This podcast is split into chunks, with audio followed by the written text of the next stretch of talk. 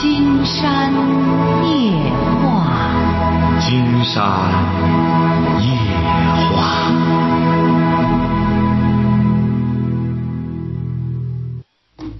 晚上好，听众朋友，我是您的朋友金山，很高兴和朋友们相会在午夜。马上接我们朋友电话哈。喂，你好，这位朋友。喂，你好，姜老师？哎，我们聊点什么？你好，我想聊一下那那天就签字申书的时候，本来想想想请教你的，然后没没没好意思，然后给你打电话哦，你看那天就是人也太多了。你有印象？那天那天那天你可能有印象我，就是我我签名的时候最后又签了一个，然后哦你还说我是那，就是那不忙，我想我本来一直想想想请教你问题，当天啊文科姐回来您说吧我有点后悔。啊，呃，就我就是这个最可能就是最近觉得就是因为就是上一段感情就是就是您多大？了？您多大了？我我二十五岁，啊，您说吧。嗯，就是现在一直好像还没缓个劲儿来，就是就是现在也也也有一些就是相亲的，觉得就是嗯，不是，您是失恋了还没缓过劲儿来哦是觉得啊？是，对对对是的。啊，失恋还没缓过劲儿来，就先不要谈。你现在做什么呢？我现在是自己创业嘛，自己创业。创业是创什么业啊？就是关于这个知识产权这块儿的。哦，对，那还没缓过劲儿来，你干嘛要再着急着要要要伤口上撒盐呢？为什么现在整个还沉浸在上一段恋情里边？现在为什么又要着急着要干什么呢？主要也有家里家里人不要拿家里说事儿。金山觉得这位小伙千万不要这样。如果要是一个、一个男子汉都这样被家里逼婚的话，金山觉得是很可悲的。你比如家里他无非都是为你好，那么你可以给家里讲清楚了。我呢，上一次还没缓过劲儿来，而且我现在还在创业。女孩子说白了，现在也不欣赏创业的。哎，她希望你能够有主业。我这一创业和人家一一一扯，就不占优势，最终就是陪别人过礼拜天儿我还得搭上功夫，最终大家呃女孩子一看我也没什么结果，反而是我赔嗯人财两失。那你得给家里解释清楚啊，是不是啊？就你比如说，我我还有姜姜老师，我还想请教你一个问题啊。您说，就是咱你看咱电视上还有报名那些什么相亲节目，我就是我觉得那个东西，像我现在这个状况的话，就是现在这个现实的，就是适合去那种节目嘛，就是上那些所谓的。金山觉得怎么不适合啊？这本来就是玩的嘛这节目本来就是玩的嘛。节目我觉得想当锻炼一下自己。啊，你愿意去也行啊，他又不收费，你愿意去锻炼锻炼也可以啊。但是金山觉得有的时候呢我呢，挺自信的，也算是。呃啊，我觉得我自己啊，就是个就是身高或长相也算是拿得出门去，就是这样。那也可以啊。但是你要记住了，在那顶上恐怕是你得练练挺好。金山觉得他不在你长得怎么样，你到那里去你要记住了。啊啊，你越是觉得我身个儿挺高，长得可以的话，可能那些女孩子更得损你，她会她会损你的。你最终的结果一看，这个东西，她现在看实力，她不是看，她不是这些女孩子都是食色的，晓得吧？是尤其是你看这些征婚性的节目，那些女孩子长得说白了，要是长得很难看，他也不敢去。那么去的这帮人都是自我感觉很漂亮的，再者说，他很大的目的，都各怀着不同的目的。你说这个女孩子真找那份儿上，她还用到那儿去吗？一大帮上赶着得找她去。再者说了，她这个东西姻缘原本就不是说一组织就能碰到一块儿的。呃，姻缘呢，就是人们说，就是百年修的同船渡，千年修的共枕眠。这个东西啊，它不是说是，呃，他是可望不可求的。啊啊哎、你呢？金山觉得你要愿意去玩玩、历练历练，可以；愿意让人家女孩子弄两句、弄弄干什么之后，可以。但是如果要是你整个呃呃整个条件不错的话，金山嗯还是建议你啊，踏啊踏实实的嗯干。哎，你干呢？说白了，干出一番事业来，干出去，要不然的话，你再怎么着，你也是得在女人的女人的石榴裙下，在那里受气，晓得吧？这个女人现在不是你娶回家之后就万事大吉了，对，还有昨天一个一个小姑娘说那个什么，就是您您那个微博上这个可以也是可以交友的是吧？可以啊，你要我你这个书的后面也有，我看你这个这个后面也有咱那个网址，是吧？啊，对对，就有那个为这不现在刚有一个呃女士，她是你现在是做什么的？我现在是这样，我自己有有有一个那个淘宝店，你应该监老师应该知道，就是淘宝上一个店，然后不是您月薪能有多少钱呢？就是一年，我月薪好的时候七八千，反正也是得五千以上吧。月你。你家就是济南的，我我家是老家德州的，有房子吗？你现在？我现在是租的房子，租的是那种正规的哎，小。所以说，你看，你如果是自身条件不错的话，你干嘛非要这个时候也可以？你说白了，像你这个条件不错的小伙，想找个女孩不难。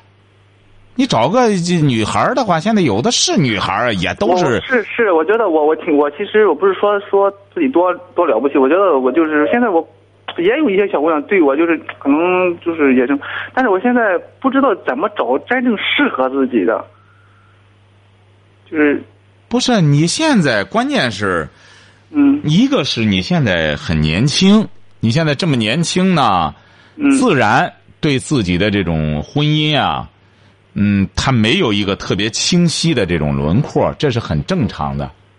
因为这个人呢，这个现在还没定性，算？是是吧？也谈不上没定性，就是说你要是明确了，就是我就找一个女孩儿那么差不多了，那么我就要和她成个家，要生孩子，生儿育女，和大和别人都一样。嗯那金山觉得就没有什么困难的，找个同龄人，二十二三的刚毕业的学生，两个人在一块儿，你好赖的现在也能租上房子，也有地儿，也有个淘宝店，这样嗯两个人一块儿干就成了，没有什么特别干什么的。我不是医生，我工作也有三四年了，我就是毕业早。关键是你怎么着呢？你不要有太大的那种什么。关键这位小伙儿啊，金山觉得你不要有太大的那种顾虑嘛。呃，不是顾虑，就是太大的胃口。再就是不要琢磨着什么事儿都那么完美，一定要记住了。嗯哎，你这个，你比如说像金山，你不是去看这本书了吗？我我看我看我见你我见你了，对呀。我那那天不忙，那那你签的时候不忙，我说对呀你你比如说签在这面签了个后面，在这之前的时候，很多朋友也说说你自个儿弄这个，他们的金山说绝对不自个儿弄，很简单。你比如说，如果要是别人看中了，你比如说出版社、书店看中了之后，那么金山就当个作者就可以了，当一员作者就可以了，不要什么时候都划拉到你自个儿跟前儿来，晓得吧？你比如说书店，人家要实际上金山现在就是在帮着人家书店干什么？书店要弄好了，能够维持住，那么书会有更多的人去读书，这就是在做一种社会的公益事业，晓得吧？对，你不能说我琢琢磨着怎么把这钱都敛回我这儿来，那能行吗？那我也没有这个自信了，我也不敢再说这事儿了。弄来弄去，我在那签让人一看是我自个儿在贪财，那就不行。为什么我能够在那理直气壮的，最终我站到椅子上给大家演讲，就是因为这些东西和我没关系的，哎我只是给大家贡献的是一份精神的产品。对我我很少有敬，我觉得你我就是也听过很多节目，我觉得金山老师你是说的一些话就是啊，不不不，这这个不要比，不不，这这位小伙不不要比这个，不是不是，你听着听着，这个不要比。经常给您讲的什么意思呢？就是说，要记住了，嗯。每一个人啊，你嗯。不要千万不要太看重自个的一点东西，或者姿色，或者什么，特别一个男人，记住了哈，男人立世不是靠姿色，郎才女貌。男人靠的是才华吧？对，男人靠的是才，再就是男人靠的是这个实干，晓得吧？女人欣赏男人的也是这个。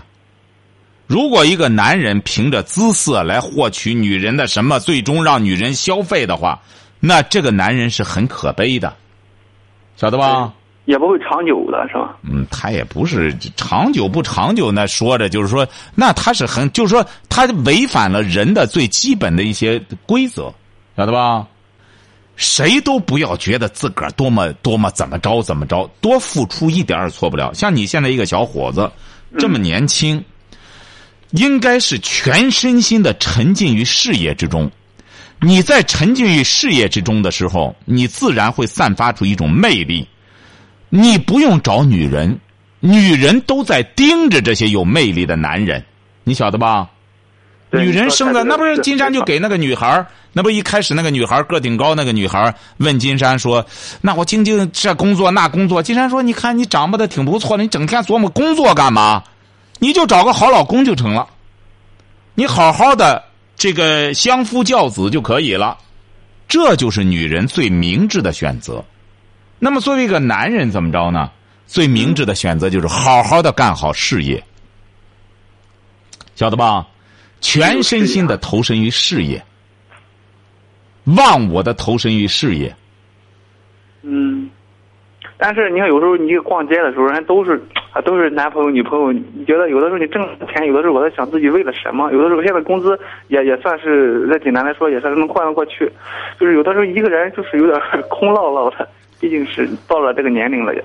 那你可以找啊，这不金山给您讲嘛？金山在十三年前写那本书的时候，就有个研究生问金山说：“你看我，我整个条件也不错，我在南门桥上看着那些女孩儿哎呦真漂亮，跟着那些流里流秋的男孩子，真是不自重。”金山说：“你要伺候那些女孩儿，你看你能伺候得了吧？你伺候不了，人家那些男孩子是全身心的在伺候她，晓得吧？你能伺候得了吗？女孩子，只要干什么，你不但要给她吃的、给她喝的，还要陪着她玩儿，还要围着她转。你觉着这人生有价值吗？一个男的要这样过的话，有意思吗？我觉得我的性格也肯定不会做到那一步。这不就结了吗？所以说你要记住了，你不要光看人家的逛街，逛街他有很多情况。金山给您举个例子哈，啊？你说，哎，你稍等，你稍等一下，这位小伙哈，好好好，稍等，这个电话还要啊。好好好嗯好好。喂，这位小伙儿，严老师，呃，金山觉得啊，你不是买了金山这本书了吗？买了买了买了。你应当看一看。金山嗯在第一篇那个自序的《我的精神乌托邦》里边就谈到你说的这个问题，嗯就说这个人生在世啊，他有几个套路哈，一个是舍得，一个是得舍。你先得到的，你必后必然会舍；你先舍的，必最后必然会得，晓得吧？再就是你比如说在仕途官场也是这样。嗯士为知己者死，这是自古以来就是这样。有些人就觉得我自个儿仕途特别好，你仕途好，自然是有赏识你的人，是这个道理吧？嗯，对，有赏识你的人，给了你这种赏识，到了该到了牺牲的时候，那你就要为这个赏识你的人去死，这就叫士为知己者死，晓得吧？嗯再就是金山也谈到了，在商场上也是这样，投桃报李，别人给你给你一个桃子，你得报人李子；别人给你一千，你得给人一万。他这种相互的回报，世上的一切都是一报还一报。你要不按这个规则办，就会留下祸根。金山不是谈到这个了吗？金山还谈到了，你比如说你看到街上有很多。这种这个很多，你比如说，可能有一些小伙长得还不如你，但是嗯旁边有一个如花似玉的女孩子陪着，是不是啊？是啊你知道他们是什么原因吗？不是，你得听金山讲。你知道是什么原因吗？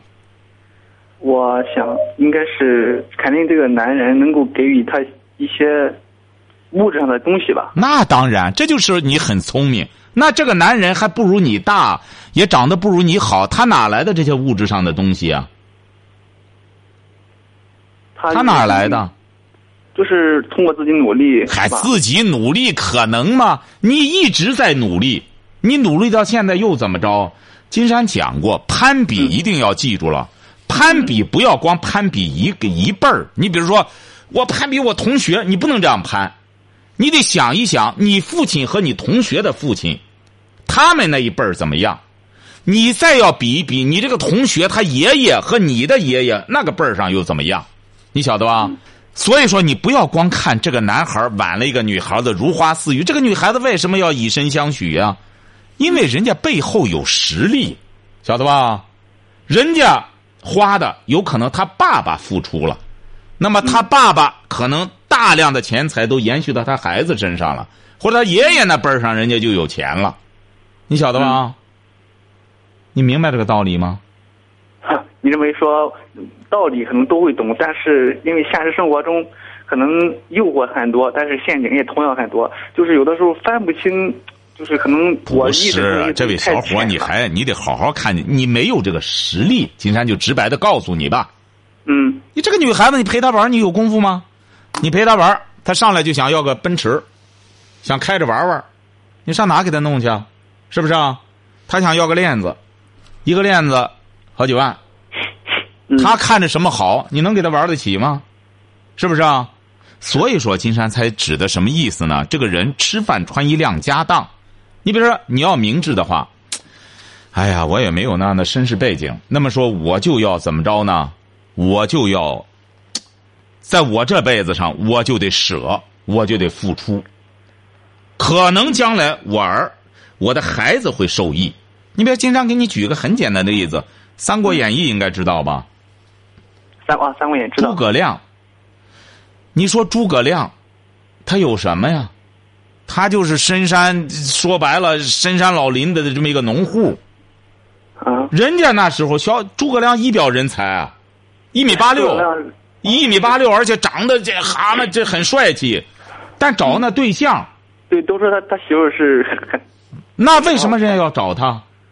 对我也也是，哎，所以说你看，人家诸葛亮就明白，我这两下子，我父母没给我挣下钱，那么我就要找一个真正能辅佐我的人。人家他对象是黄承彦的闺女，黄承彦的闺女，黄承彦是当地的一个再怎么说一个名士，人家黄承彦给他打造的那个气势，招惹的刘备跑到深山老林来请诸葛亮，晓得吧？日水镜先生都是黄承彦的朋友，诸葛亮才能整天在那端着，整天这儿那去，那是人家诸葛亮明白，我得先干事业。哦，我干什么？我看哪个姑娘好，我想和她干什么？我有那条件吗？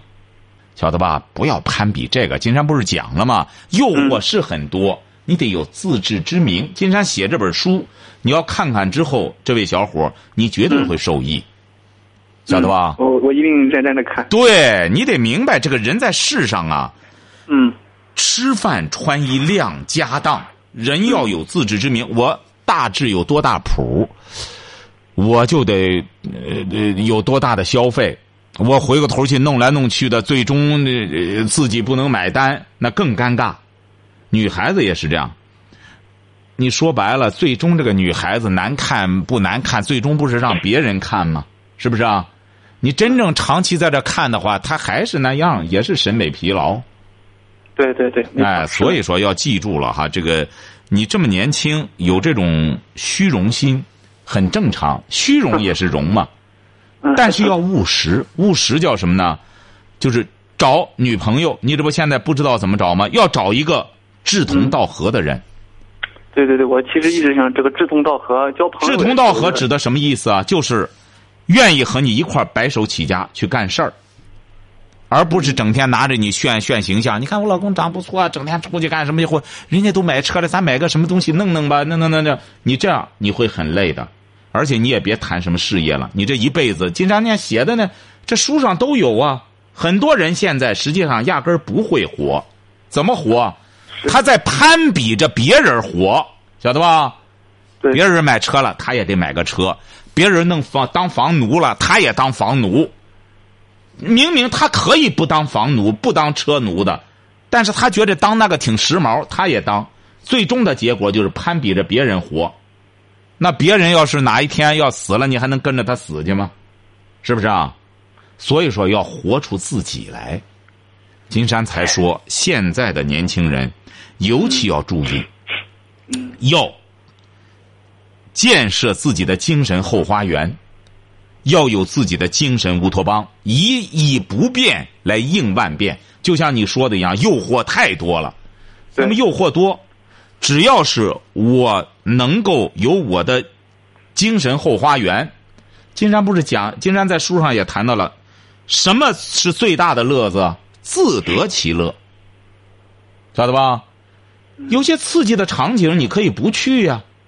你比如说，现在尤其是电视打造的一种场景，那绝对是对人人的本性的一种否定的。为什么？你说电视本身它有一个化妆造型，是不是啊？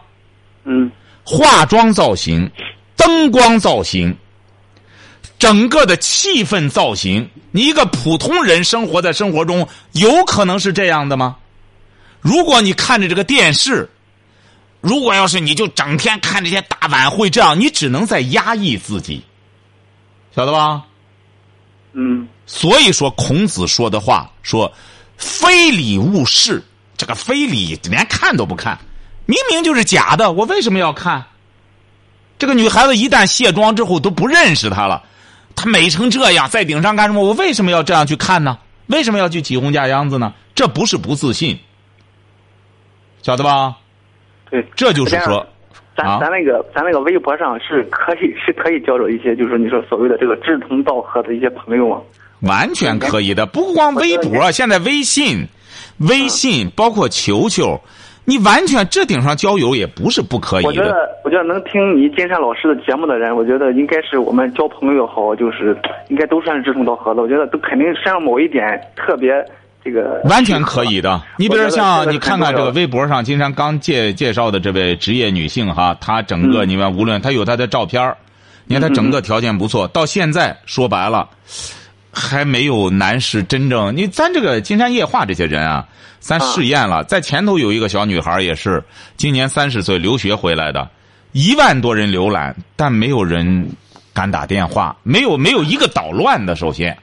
嗯嗯。没有那么无聊的，没有那么你想想，他很无聊的，他不会听金山夜话的，对对对。因为他听不进去。他一听金山这个，是的，是的。再就是，哎，再就是有一些心理上很干什么的人，他也听不进去，因为金山说的好多话呢，他感觉到对他刺激挺大，他挺反感。所以说，他必须得心理健康，呃，而且是对这种文化感兴趣、对思想感兴趣的人，他才会听这个。所以说，你呢？要是愿通过这种方式交友，金山觉得完全可以，你就加入金山这个叫叫什么叫什么粉丝团也好，然后你再发你的什么，然后你在里边，金山早讲过，搭建这个平台就是给听友搭建的，你在这里边可以交朋友，交朋友吧，它有个好处，就是会筛选一帮志同道合的人，你也看到了，你看到咱签售现场的这些朋友，是不是啊？嗯。应该说都是应该说，无论是知识分子也好，农民朋友也好，绝对都是温文尔雅的，是不是啊？对。没有一个乱腾的，没有一个说些不着调的话的。哎，那一天上千人，没有一个这样的。很多朋友到最后的时候，他没找着，没找着，后来又打电话就散摊子了啊。所以说，这位小伙啊，你呢是一个比较。喜欢思想型的这这种，对我我挺我挺我挺喜欢善于思考的一些问题。所以说你得怎么着呢？嗯，你千万不要随大流。你你像你这种个性的小伙呢，金山还有印象哈。嗯、你要掺和到这些人里边，你会受伤害的。我真的是，我觉得我的性格不能说固，反正就是很就是很多，反正。不是和不不能属于大溜的，对，所以说你要想去掺和这个，你绝对会受伤害的。再就是呢，不要对自己的这个恋爱和婚姻啊抱有太多的奢望。嗯，哎，这是金山给您的忠告，就是一看这女孩子比较朴实、脚踏实地，不是那种那种就是攀比型的，或者那种虚荣型的。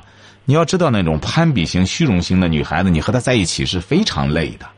是的，是的，有的时候说实在不聊天，因为可能是因为可能聊天也是一种新的一个交换嘛，觉得聊天很好啊。现在说白了，通过这种方式聊最好了，但不要着急见面。但是现在有些人呢，把这种方式啊当成了一种急功近利的工具了。嗯，聊不上两句，你留电话好吧？留电话就开始鼓动着对方开房去，他有这种。他有这种情况，这样的结果呢，说白了就成了一种欲望的发泄。你回过头去要再怪人家怎么着，这个都怪不着的。这本来大家就是兽性的一种发作嘛，兽性大发嘛，大家凑一块儿本来就是办事儿的，也没什么思想的交流。所以说，你如果是这种文雅型的男孩，就应该多在网上先聊聊，看看有没有聊得上来的女孩，然后再见面，再进一步的交往，好不好？啊，行行行，好，这样我们随时可以交流，好不好？好好好好。这样你看完了金山写那个那本人听见之后我们再交流。我们再交流，好不好？好好好好嘞嗯，好好，你要愿意你要愿意啊通过我们的金山夜话的官方微博交友的话，你也可以直接把你的那个交友的，你比如说你的联系方式、你的照片，金山的书上不都有吗？信箱，信箱啊，你看到信箱了吗？？我我现在看你的书，拿着你的书呢，就是一个新浪微博，一个邮箱。就是你把你的资料发到邮箱里，这样咱工作人员就会把你的这个，就像这位职业女性的呃这个什么一样，给你发到微博上也可以，好不好？啊，哎，那顶上都有了哈，你就把你的资料发到邮箱里就成了，把你的照片儿好不好？可以可以可以。呃，其他你就不用管了，啊，好吧行？好好好。好嘞，好，再见哈嗯，好，哎再见。嗯嗯嗯嗯。喂，你好，这位朋友，喂，你好，哎，我们聊点什么？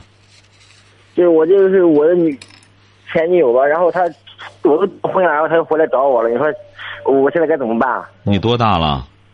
二十四啊，你二十四，你结婚了我订婚了，然后我她又回来了，啊？回来你就告诉他你订婚了就成了，就明确告诉他已经订婚了，你再你可以找别人了，晓得了吧？就这样回答他就可以哈。不是。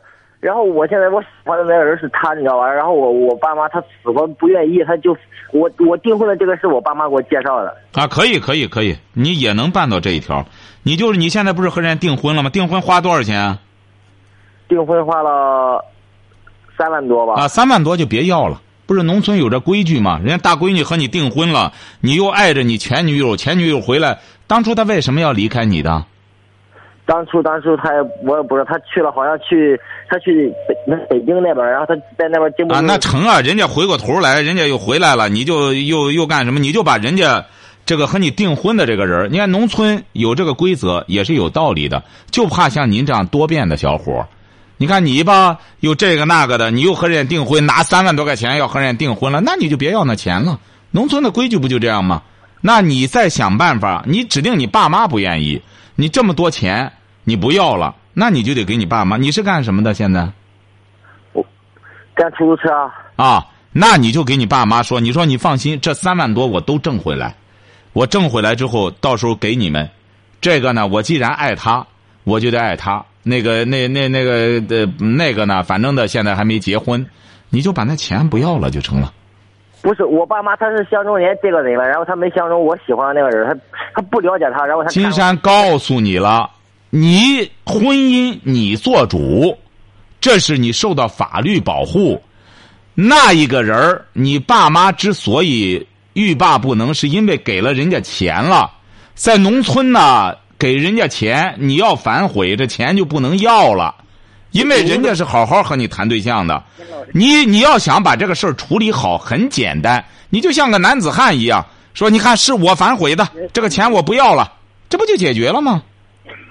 呃，他我爸妈他就那种我也我也整不明白，你知道吧？哎呀，哎，能整明白了。你不行的话，你给给你爸妈说，你看这个，他不但喜欢我，他还拿钱来给我了。你然后都给你爸妈，让你妈爸妈一看，我这儿真有本事。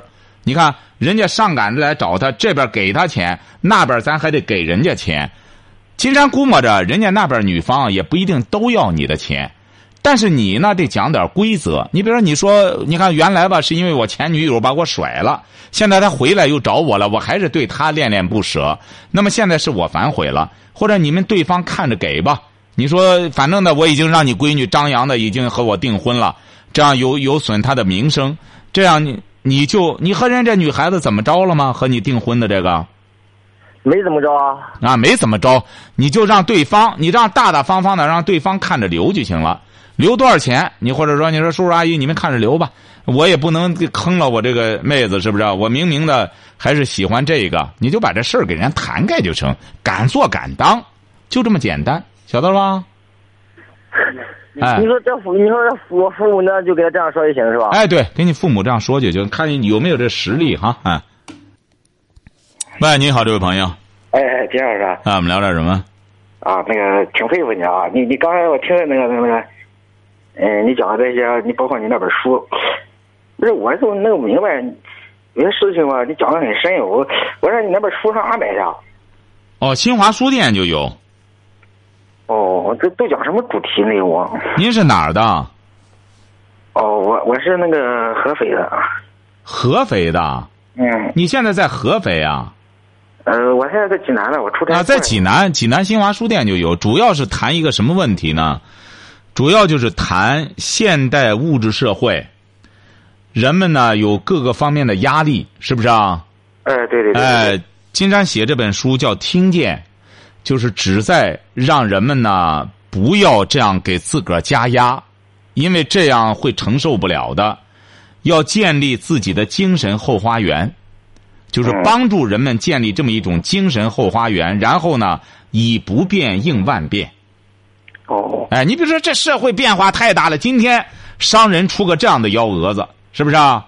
嗯明天商人出个那样的幺蛾子，今天你们本来小伙子谈女朋友挺好的，买了个一千多块钱的手机挺好，明天商人琢磨琢磨弄了个五千的，女朋友非得让换手机，你怎么办？搞得很多年轻人就很被动。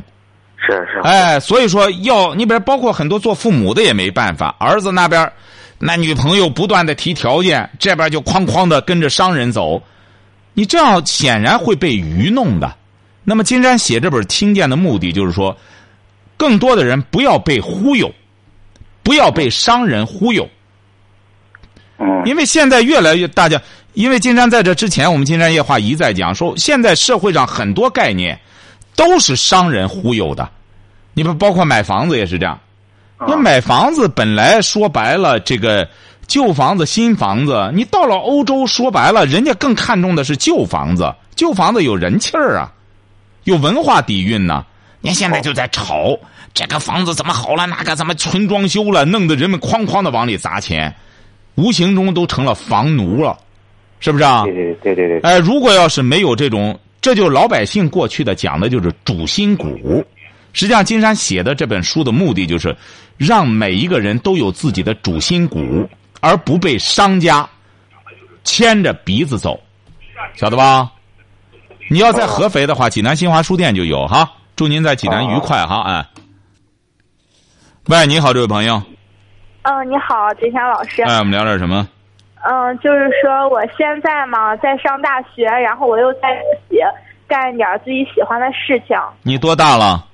嗯，我现在二十，二十岁，上大学，干什么喜欢的事儿了？你上大几呀、我上大二。上大二，你干什么喜欢的事儿？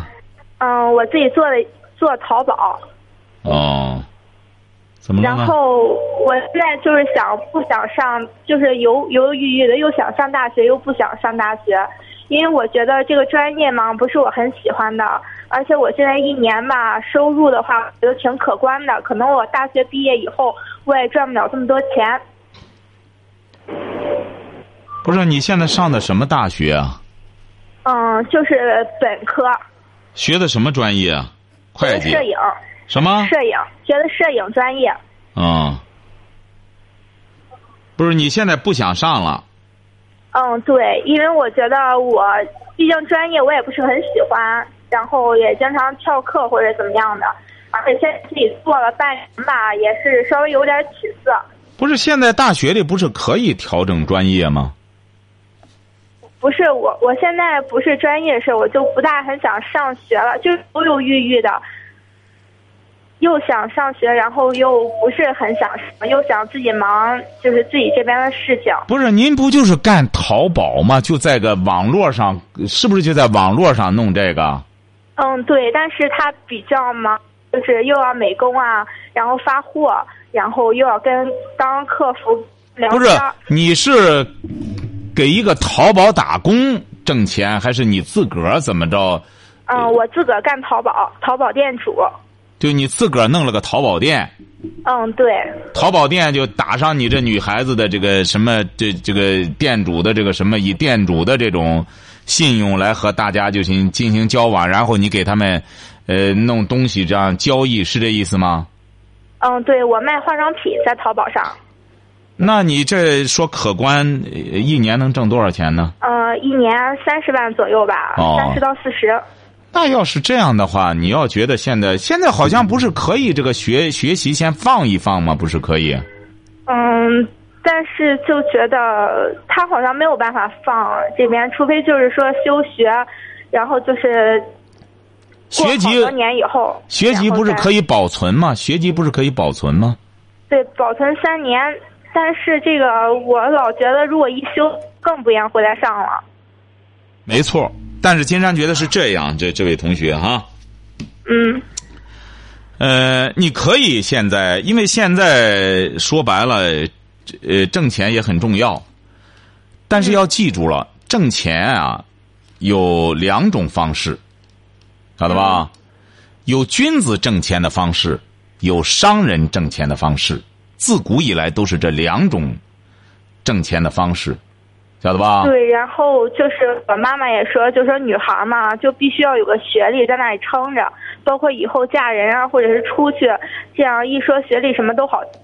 呃，也不，这这是一个方面。金山觉得现在是这样的，光有个学历，没有真正学上东西，没有能力的话，那恐怕也不行。为什么呢？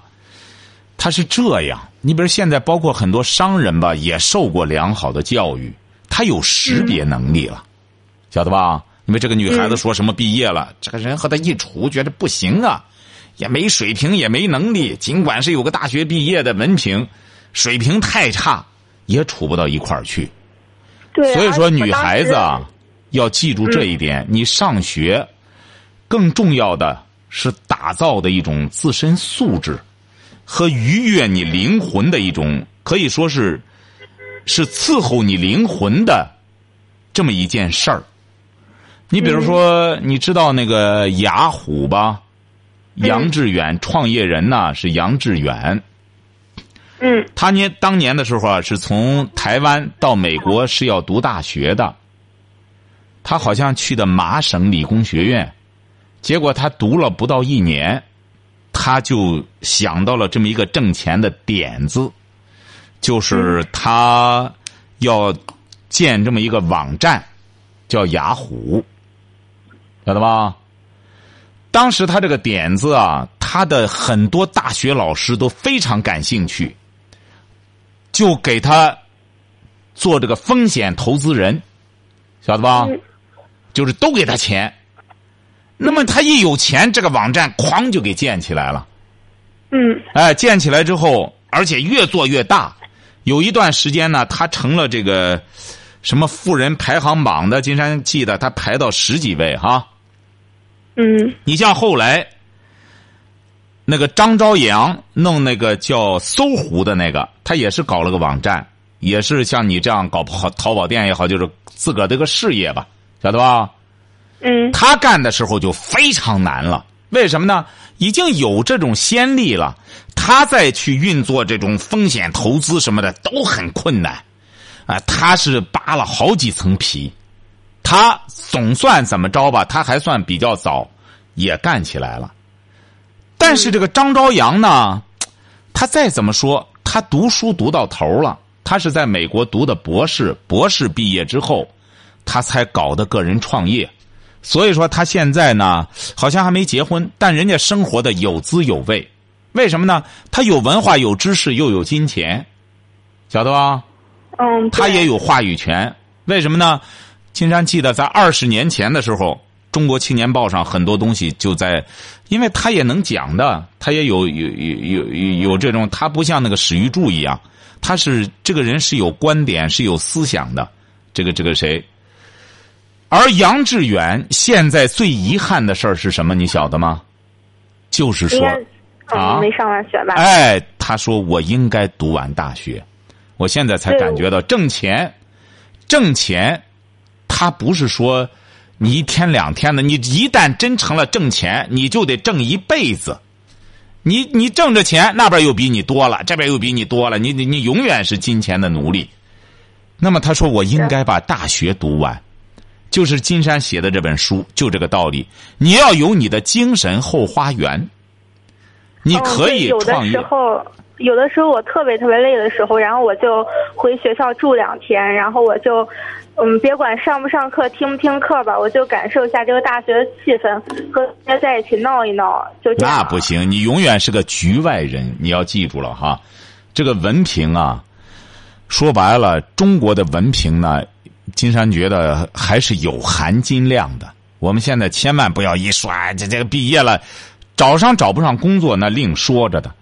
但是你真正好好的学习，真正分数都很高，你要在学校里分数都很高，你不相信你试试，你将来会在生活中你会感觉到这四年的大学太有必要了。嗯，对，因为就是我作业嘛，平时也要交作业的，然后就作业做的就一塌糊涂，就人真正在那边上课学习的，就真的做的特别好。你这是很可惜的。金山给你举个例子吧，刘晓庆，刘晓庆为什么后来她就没法再嫁人了？刘晓庆就是挣钱挣的太早了，晓得吧？哎，因为刘晓庆知道挣钱了以后，她很早她就知道，她到深圳之后知道，哎呦挣钱，她她就开始挣钱了。她一有了钱之后，首先是休了丈夫了，因为她有钱了。这个女人就是这样，有钱了，她在找男人干嘛呀？说过去说嫁汉嫁汉穿衣吃饭，那么刘晓庆很快成了亿万富婆了，她得到了，但是她再再找男人。说白了，男人只能吃她喝她，那那她再娶她，她不能再娶个男人吧？所以说，女人就是这样，聪明的女人呐，应该是历练自己的智慧，哎，不断的变成一个聪明的人。金山在书中特别谈到这一点。金山给你举个例子吧，你知道撒切尔吧？嗯，知道。撒切尔，你看看撒切尔年轻时候的照片，真漂亮，晓得吧？那可真是一流的美女啊！金山在书中有这个故事哈。撒切尔他爸爸对他要求非常严格，你晓得吧？嗯。对他唯一的要求是要读书，要读名牌大学，这就是撒切尔他爸爸对他的要求，非常苛刻。最终结果是把撒切尔打造成了一个什么？英国首相。而且撒切尔有有学问、有知识、有风度、有气质，最终才会嫁给这么一个贵族。嗯。而撒切尔反而是教育孩子的时候，他没有沿袭他父亲的原则，他而且对他的孩子非常宽容，晓得吧？甚至有些放纵。最终，撒切尔丈夫去世之后，在他的。可以说是晚年之中风烛残年，他最爱的他的小儿子什么的，就不肯拿出时间来多陪陪他，晓得吧？嗯。你看，所以说人生就是这样。为什么会这样？因为他这些孩子呢，他没有像当年他父亲教育他那样，那么懂得人间的事理。这这些圣贤的道理也是这样。我们为什么要刻苦的去学呢？你只有学了它之后，你才懂得道。而现在有一种风气，就是藐视圣贤，玩潇洒。有俩钱儿之后，金山不是讲了吗？这个男人有俩钱儿就开始张扬。这个也为什么有的时候金山对韩寒有非议，就是这样。因为金山看了韩寒的很多东西，发现他对知识学问特别的这这否否否认，就觉得为什么呢？因为他能证明自己了。我没上大学，我现在照样有钱，我整天飞车什么的，而且很多年轻人会觉得，哎呀，他这就是一种一种模式，你学学他试试，你看你能成功吗？